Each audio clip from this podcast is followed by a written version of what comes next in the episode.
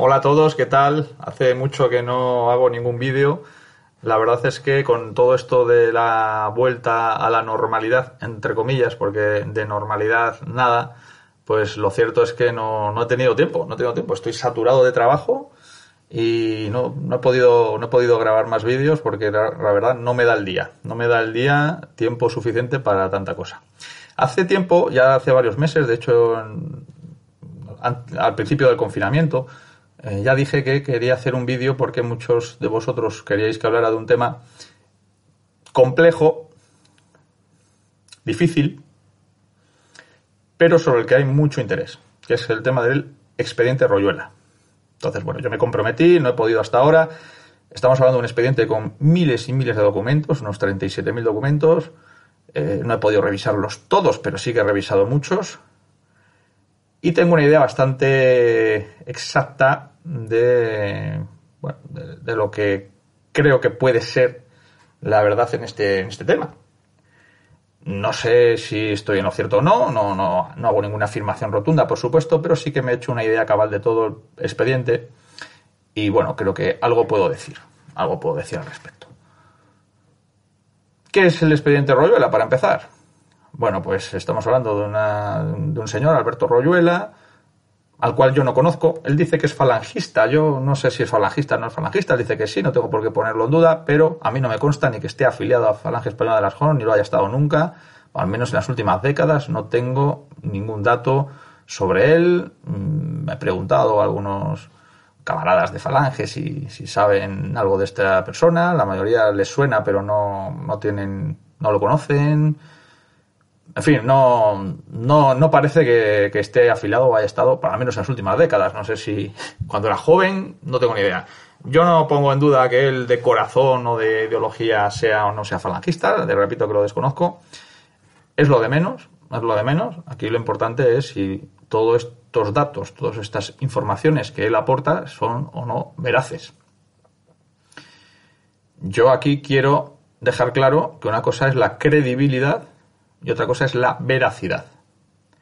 Hay hechos, situaciones, circunstancias que pueden ser creíbles y no por eso son verdad. Y al revés, hay situaciones verdaderamente increíbles que sin embargo son ciertas, sucedieron. En este caso, la inmensa mayoría de las circunstancias son bastante difíciles de creer bastante poco creíbles. Hay algunas que sí. O sea, a eso de que haya una mafia judicial para amañar sentencias no me parece nada increíble, sobre todo después de lo que hemos visto con Garzón y, en fin, toda la trama que, que tiene montada. Bueno, en fin, la condena por prevaricación que le cayó es poquísimo para lo que realmente este personaje hacía, ¿no? Alguien me dijo una vez, un juez que le conoce, me dijo, no te imaginas Garzón lo mafioso que es. Es un auténtico Al Capone con toga. Bueno, pues mmm, desde luego Baltasar Garzón es un angelito de la caridad en comparación con lo que aparece en este expediente Royuela respecto a determinados jueces, fiscales, etcétera. Bueno, sobre todo el fiscal eh, jefe de la de Cataluña o el ex fiscal, porque ya se jubiló hace unos años, el fiscal Mena Álvarez, que no es el creador de esta trama, según la documentación que aportan en este expediente, pero que eh, sí que es el que le dio un impulso mayor, sobre todo eh, fomentando el negocio de los asesinatos por encargo, ¿no? que es básicamente lo más importante de lo que, lo que viene en este expediente. ¿Cómo surge el expediente Royuela? Bueno, pues se supone que este, este hombre, Alberto Royuela, que es subastero, se mueve en los ámbitos en los que se compran y venden pues, determinadas determinados productos, determinados tipos de, de cosas no muy habituales en los mercados ordinarios, ¿no? pues le ofrecen una documentación. Una documentación que vale mucho dinero. Él dice que en una primera remesa se gasta 80.000 euros, creo recordar 80.000, luego ha habido más remesas, está pendiente todavía de recibir más. No sé, si es verdad lo que él dice, se ha gastado un auténtico dineral en esta documentación. Esta documentación dice que procede de eh, la clínica del doctor Morín. Muchos recordarán que hubo una intervención judicial porque en esta clínica de Barcelona se hacían abortos ilegales. De hecho, el doctor Morín, aunque, eh, bueno, doctor, por llamarlo de alguna manera, el carnicero Morín, realmente fue condenado, pero para los crímenes que cometió, la verdad es que una condena ridícula. Bueno, pues según refieren estos eh, Alberto Royuela, su hijo Santiago, etcétera, que son los que más se están encargando de difundir este expediente, lo que sucede es que se entera el fiscal, el fiscal parece ser, el fiscal Men Álvarez, según esta documentación, según afirman ellos, que era socio del doctor Morín en esa clínica, de alguna manera le daba cobertura para que en sus eh, actividades ilegales pues mm, no tuviera ningún tipo de consecuencia desde el punto de vista legal, ¿no? Una cierta protección y de paso pues eh, llevaba clientes eh, y hacía negocio, ¿no? De alguna manera eran socios y tenía un despacho allí en el que guardaba toda la documentación relacionada con pues toda esta trama en la que hay, como digo, fiscales, jueces, políticos, policías, guardias civiles, el sargento Ruiz es el jefe de los ejecutores de todas estas actividades, según ellos, o según esta documentación. La cuestión es eh, que, bueno, se hace de una manera un tanto extraña con esta documentación. ¿Hasta qué punto puede ser documentación veraz o no? ¿Está inventada?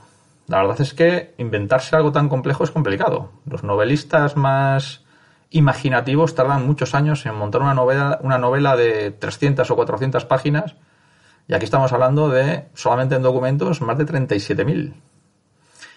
Todo lleno de datos y de circunstancias. La verdad es que es complicado inventarse algo así, ¿no? También es verdad que si lo vas a vender a un precio importante, quizás te puedes hacer con un grupo de colaboradores y entre todos montar un buen negocio de falsificación de documentos.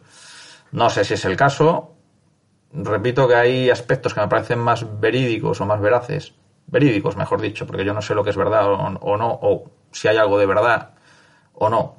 Hay situaciones o circunstancias en este expediente que parecen verídicas, o por lo menos creíbles, mejor dicho, y hay otras que parecen increíbles. Pero repito, eso no quiere decir que sean verdad o sea mentira. Entrando en materia, pues eh, a mí me llama la atención en primer lugar que no les demanden, es decir, a mí me acusan de ser un extorsionador profesional, de ejecutar gente, de asesinar gente de esta manera, y yo voy y presento una demanda.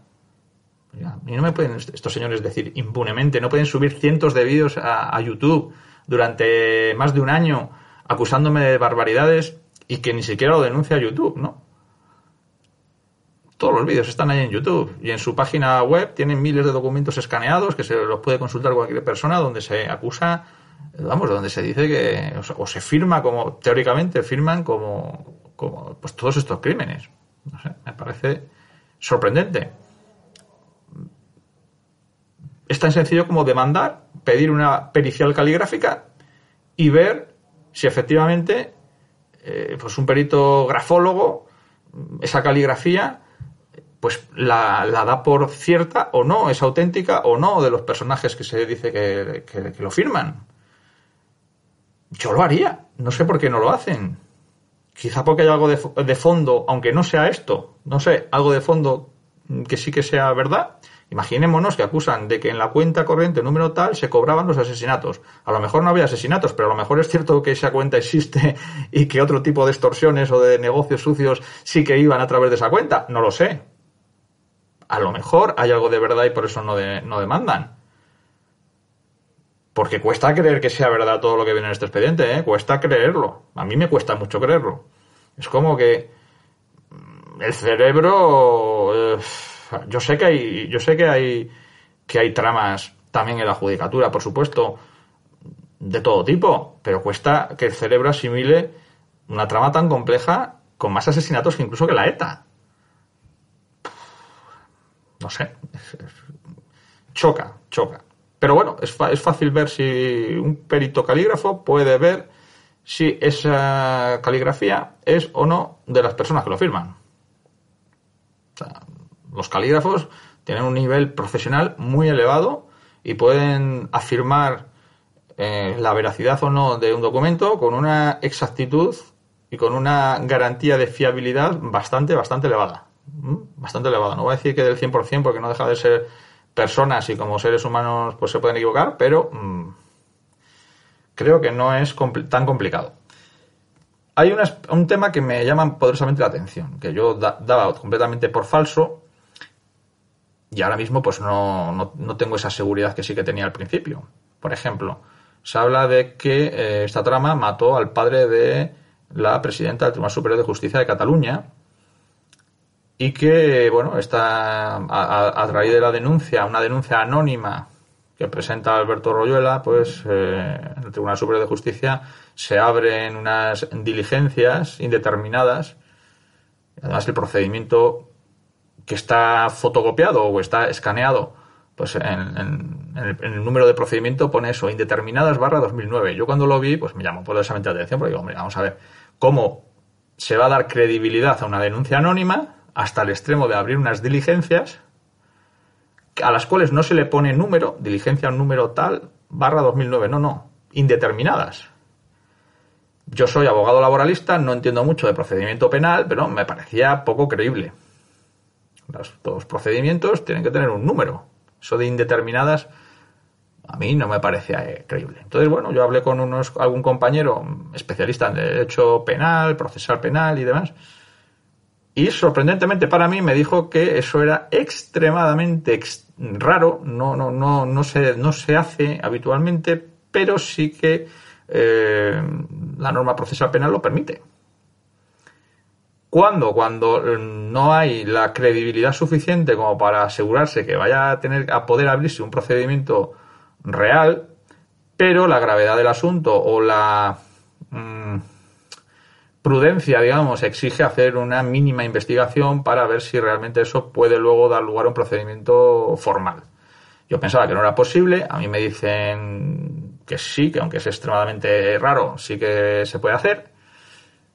Y eso, que en principio era un punto para mí muy claro en contra de la autenticidad del expediente Royuela, pues de repente se vuelve en todo lo contrario, en un punto muy a favor. ¿Por qué? Porque un falsificador no suele ser tan especialista en derecho procesal penal como para mm, conocer un detalle así, sinceramente. Lo que pasa es que luego esto se complica porque em, eh, al final eh, la presidenta, a pesar de que se trataba de, la, o todo arranca a raíz del asesinato de su padre, pues decía archivarlo todo, a pesar de que según este expediente afloraron varios cientos de asesinatos más, que comprobaron la caligrafía de, de o pidieron documentos para comprobar la caligrafía del fiscal Mena y ver que efectivamente esos eran documentos auténticos. Y la explicación que dan es que tanto el fiscal Mena como la presidenta del Tribunal Superior de Justicia de Cataluña acuerdan en una reunión, acuerdan archivarlo todo por eh, porque al final eh, eran hermanos o pretendían ser hermanos masones. Bueno, ¿qué queréis que os diga? A mí yo cuando oigo las explicaciones de masonería para justificar cualquier cosa, pues hombre, me pongo en cuarentena o me pongo en prevengan porque puede ser, la masonería existe, sabemos que estas cosas pasan, pero estamos hablando de que si a ti te han asesinado a tu padre, tú no vas a, a archivar la investigación pues porque el hermano masón te lo pide me parece a mí, ¿eh? no sé, igual estoy equivocado y el grado de fidelidad a la masonería es tal que, supera con creces el amor filial y estas cosas, pero a mí me cuesta mucho creerlo, sinceramente. Entonces no sé qué, no sé qué opinar de este tema concreto, de, de este procedimiento. La verdad me parece poco, poco creíble, pero un punto que había que a mí me parecía definitivo, que era el del procedimiento indeterminadas 2009, pues resulta que sí que es posible. Entonces, bueno, eso me deja un poco, un poco sorprendido. Luego hay otros casos muy concretos. Eh, me parece poco creíble, por ejemplo, el asesinato del periodista Antonio Herrero. ¿Por qué? Solo por ser muy crítico con los socialistas, etcétera. No sé, me parece que como argumento para asesinarlo es un poco excesivo, ¿no? Y se habla de que, bueno, se introducen en su yate, le introducen un, un elemento en, las bombonas de oxígeno para, para provocarle una reacción y que se muera y tal. Bueno, ¿qué queréis que os diga? Me parece de película, no, lo siguiente. No puedo decir que sea falso, pero digamos que a priori la credibilidad es baja. Baja. Hay un caso, este sí, no puedo afirmar con total seguridad, porque claro, sería excederme en lo que yo mismo sé, no puedo decir 100% seguro, pero al 99,99% y desde luego tengo la absoluta convicción de que hay un caso que aquí se que aquí figura que es falso, completamente falso. Para mí, con la información que yo tengo, la credibilidad de este caso es cero. Cero. Es uno de los puntos que a mí me hace pensar que gran parte de esta documentación puede haber sido, no digo falsificada por los Royuelas, sino a lo mejor por los que se lo han suministrado. No lo sé, no lo sé. Quizás sobre una base cierta, repito, por eso quizás no se, no se denuncia. Pero me refiero al expediente relacionado con el, presunto asesinato, según se refiere aquí, del general eh, Gutiérrez Mellado. Quiero leeros lo que dice el expediente Royuela en este caso y lo quiero comparar con la realidad. ¿Por qué el fiscal Mena ordena el asesinato de, Gutiérrez Mellado? Voy a leerlo textualmente y cualquiera que conozca un poco la vida del general Gutiérrez Mellado va a ver rápidamente que esto no tiene ni pies ni cabeza. Dice así.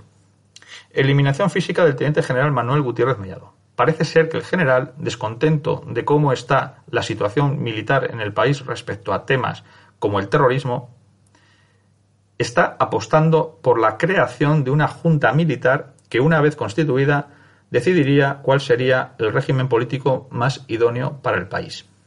Para no correr riesgos innecesarios que pudieran llevar a un proceso de involución política, la cúpula del PSOE me insta a la eliminación física del general. No repares en medios y dispone lo necesario para llevarla a cabo. Comunícame el resultado. Esta es la orden del fiscal Mena al sargento de la Guardia Civil Ruiz para que ejecute al general Gutiérrez Mellado. ¿Qué responde el, el sargento Ruiz? Pues responde lo siguiente, todo con letra manuscrita. Le comunico que en el día de ayer, siguiendo las instrucciones recibidas al respecto, se procedió a la eliminación física del teniente general mediante provocación de accidente automovilístico, accidente que se provocó en la autovía N2 a la altura de Torremocha del Campo en la provincia de Guadalajara, aprovechando el viaje por carretera que el militar hacía a Barcelona para pronunciar una conferencia. Luego más adelante,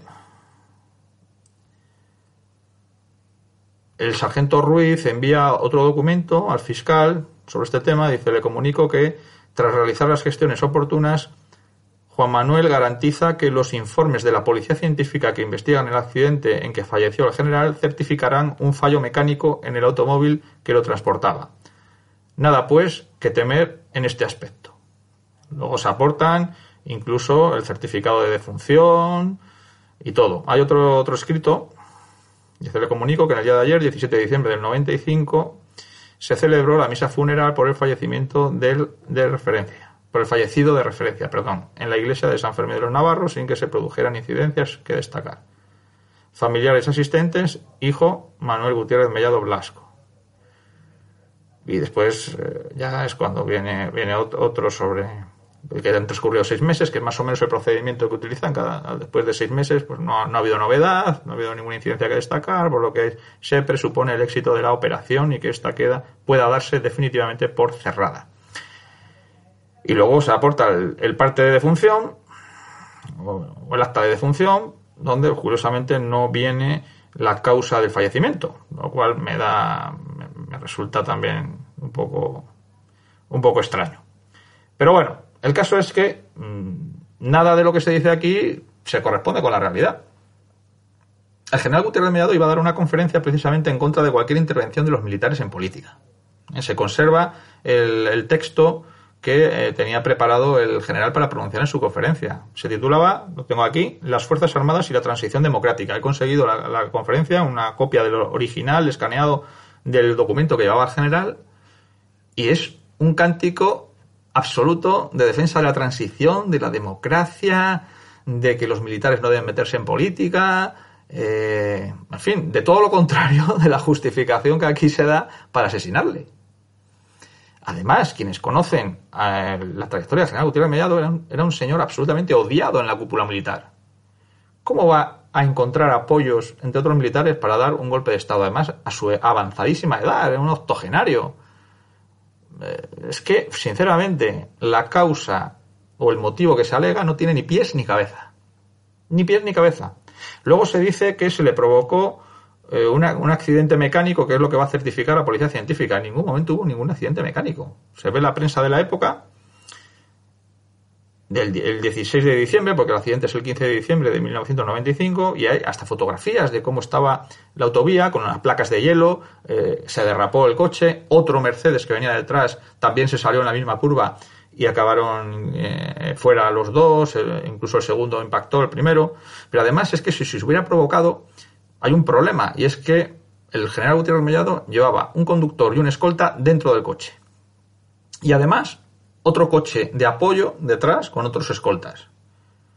¿Cómo le van a provocar la salida, el accidente y que ninguno de los escoltas, ni de dentro ni del otro coche, se dieran cuenta?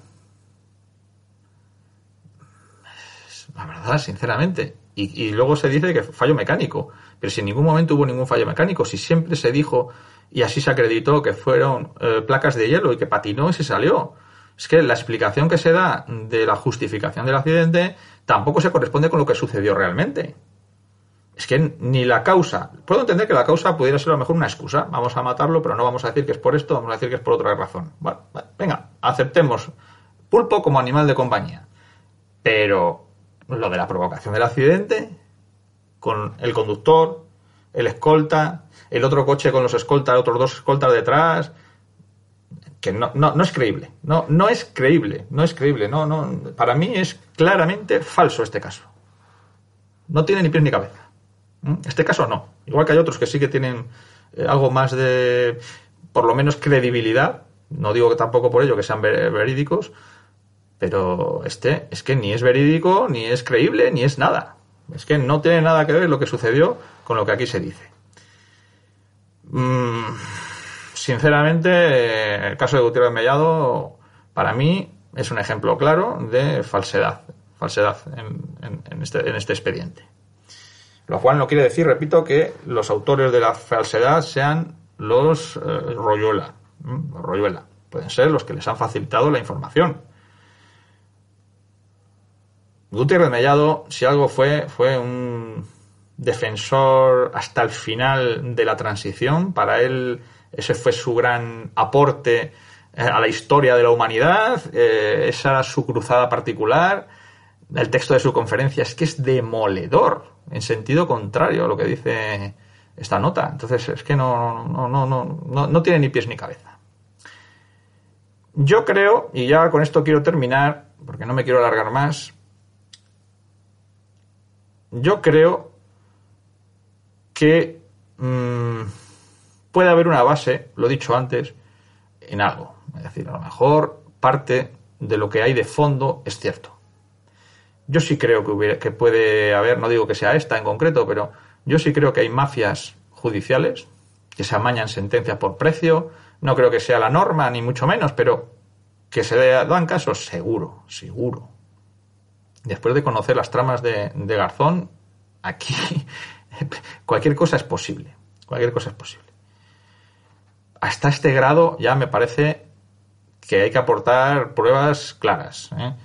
Yo repito, lo de Gutiérrez Mellado me parece una prueba clarísima de falsedad. Claro, no me voy a poder, no me voy a poner a investigar caso por caso de los mil y pico personas, la mayoría absolutamente desconocidas, que no conozco nada de ellas ni sé quiénes son. Pero espero que tengan algo más de base que la de Gutiérrez Mellado, sinceramente. Porque no, porque Gutiérrez Mellado, vamos, es un, está claro que alguien con datos muy genéricos de la noticia de la muerte y demás, sin esmerarse mucho, ha hecho todo un montaje alrededor que no, que no se corresponde con la realidad. No se corresponde con la realidad. Además, el accidente realmente no fue tan grave. De hecho, los, eh, los escoltas, pues, más allá de unos golpes, pues no, no tuvieron ningún problema. Pero el problema es que eh, tenía problemas respiratorios, Gutiérrez Mellado, de hecho iba con una bombona de oxígeno, etcétera, y en el golpe se, pues, tuvo problemas, eh, se golpeó la zona del tórax y tuvo problemas respiratorios y murió de camino al hospital eh, precisamente por, por, esos problemas, pero no porque el accidente en sí tampoco hubiese sido especialmente grave como para, para fallecer. Entonces, no, no, no, no me cuadra aquí nada, sinceramente, en este caso. Puede haber una base cierta, eso, eso explicaría que no se les demande, pero me cuesta creer, y sobre todo viendo detalles como este de Gutiérrez Mellado claramente falsos, me cuesta creer que sea todo veraz. Todo, todo no, desde luego. Puede haber partes, quizás esas, con esas partes se monta o se para conseguir más dinero, quizá de los Royuela, no lo sé, se monta o se añaden cosas. Eh, a lo mejor hay partes, no sé, imaginemos que algunos asesinatos fuesen ciertos, pero para llamar más la atención y hacer que sea más interesante la compra de los documentos, pues vamos a añadir alguno llamativo, como que mataron a Gutiérrez Mellado siendo mentira. Bueno, y a lo mejor otros casos son ciertos. Claro, yo los otros casos los desconozco, pero es que lo de Gutiérrez Mellado, vamos, no hay por dónde cogerlo sinceramente. Eh, entonces, bueno, yo, eh, yo, sí es verdad, hay, un detalle, y es que la letra siempre es la misma. Yo no soy calígrafo, pero o está muy bien imitada, o lo mismo el caso de Gutiérrez Mellado que los otros, pues parece, parece la misma. No lo sé. Es verdad que la letra del Sargento Ruiz, yo sin ser experto calígrafo, parece más femenina que masculina, pero bueno, sabes que las mujeres tienden normalmente a hacer, pues, por ejemplo, los puntos de la así más redonditos y en fin, esas cosas.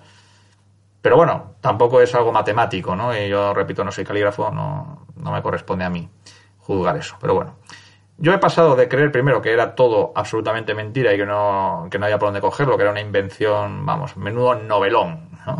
que es lo que pensé en un primer momento. Pasé de, de pensar eso a que ahora creo que hay partes que pueden ser por lo menos creíbles, no sé si veraces, por lo menos creíbles,